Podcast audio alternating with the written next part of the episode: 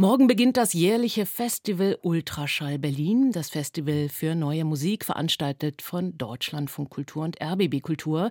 Den Auftakt macht morgen Abend ein Konzert hier bei uns im Haus des Rundfunks im großen Sendesaal. Wir werden das Konzert live übertragen ab 20 Uhr. Auf dem Programm stehen morgen Abend Werke von Leisa Lim, Carola Baukhold und Bernhard Lang. Es spielt das Deutsche Symphonieorchester Berlin unter der Leitung von Lothar Sagrosek und mit ihm konnte ich während einer Probenpause auf RBB Kultur sprechen. Herr Sagrosek, ich grüße Sie. Hallo. Guten Tag. Ganz grundsätzlich, was unterscheidet für Sie die Proben von zeitgenössischer, von neuer Musik, von den Proben eines klassischen Repertoirewerkes? Gibt es da einen Unterschied? Fühlt sich das irgendwie anders an? Eigentlich nicht bewusst. Man muss es genauso ernst nehmen, natürlich, klar, wie die klassische Musik. Die klassische Musik ist natürlich den Musikern von Anfang an zugänglicher als die neue Musik und man muss dann die neue Musik eben versuchen, äh, so irgendwie zum, zum Verständnis zu bringen, das ist ja das eigentliche Problem, weil jeder Komponist, im Gegensatz zu, zur Zeit von Haydn, hat eine so eigene Sprache, dass man sich erstmal sozusagen in das Alphabet dieser Musik einhören und einfühlen muss. Und erst dann kommt man eigentlich zu einem vernünftigen Ergebnis. Das hat fast was Abenteuerliches, Pionierhaftes, oder? Ja, das ist auch das Reizvolle daran, dass mhm. man immer, immer wieder auf ganz neue Dinge stößt und Dinge, die sehr oft auch mit unserer Zeit zu tun haben. Das ist das, was mich daran fasziniert. Sie haben sich als Opern- und Konzertdirigent in all Ihren großen Aufgaben und leitenden Positionen in der internationalen Konzertwelt ja immer wieder besonders um die zeitgenössische Musik verdient gemacht. Warum lag und liegt Ihnen die eigentlich so sehr auf dem Herzen? Ja, wie gesagt, weil ich möchte anknüpfen an das, was ich gerade vorher gesagt habe. Ich möchte gerne, dass ich unsere Zeit verstehe.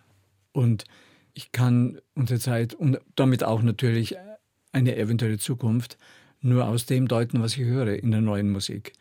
Ich meine, Haydn, den wir gerade gehört haben, der war in seiner Zeit auch ein totaler Zeitgenosse. Er war wirklich modern.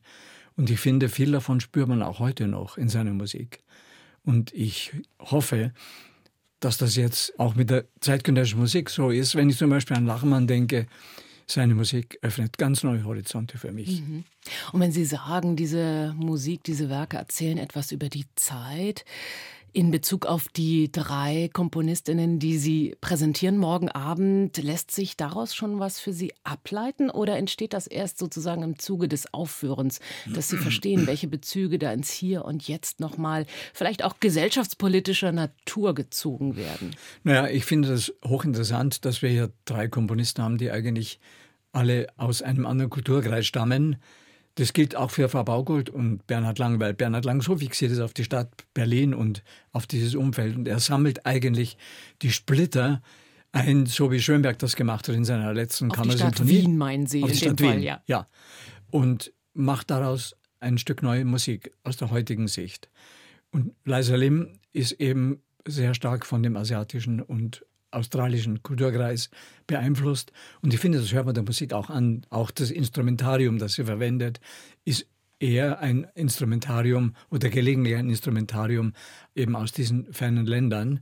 Und Frau Baugold, die hat ein sehr, sehr humorvolles Stück geschrieben, die Alltagsgeräusche und erzeugte Orchestergeräusche zusammenbindet. Mit dem Titel Brunnen, so heißt dieses ja, Werk. Ja, und da sind also Aufnahmen, werden äh, Live-Aufnahmen verwendet und es werden vor allen Dingen auch natürliche Geräusche, die jeder machen kann, die jeder erzeugen kann, werden integriert in dieses Stück. Angefangen hat Ihre musikalische Laufbahn äh, bei den Regenburger Domspatzen. Das ist schon eine Weile her. Vor kurzem erst haben ja. Sie Ihren 80. Geburtstag gefeiert. Wann haben Sie denn in Ihrer Karriere überhaupt die zeitgenössische Musik für sich entdeckt? Gab es so eine Art Initialerlebnis? Ja, das, das kann ich auch festmachen an Hans Zender. Ich war in Kiel Ende der 60er Jahre, 69 bis 72, war ich Chordirektor am Kieler Opernhaus und Hans Zender war dort Chefdirigent. Und äh, die Zusammenarbeit mit ihm hat mir eigentlich geradezu blitzartig die neue Musik erschlossen. Und äh, seitdem habe ich das nicht mehr losgelassen. Blitzartig, warum? Was hat Sie so begeistert? Ja, äh, habe die Sinnhaftigkeit einfach. Ich bin ja aus einem, wie Sie schon eben sagten, aus einem musikalischen Umfeld gekommen, das äh, sehr, sehr, sehr traditionell war und sehr. Eher konservativ äh, wahrscheinlich. Eher, ja? eher oldschool. Und das war Hans Zender überhaupt nicht. Er hat, hat ja nicht nur ähm, neue Ideen als Komponist verwirklicht, sondern eben auch als Dirigent. Also Werke wie Fidelio oder Den Ring, die er, den er damals gemacht hat, vollkommen neu gedeutet.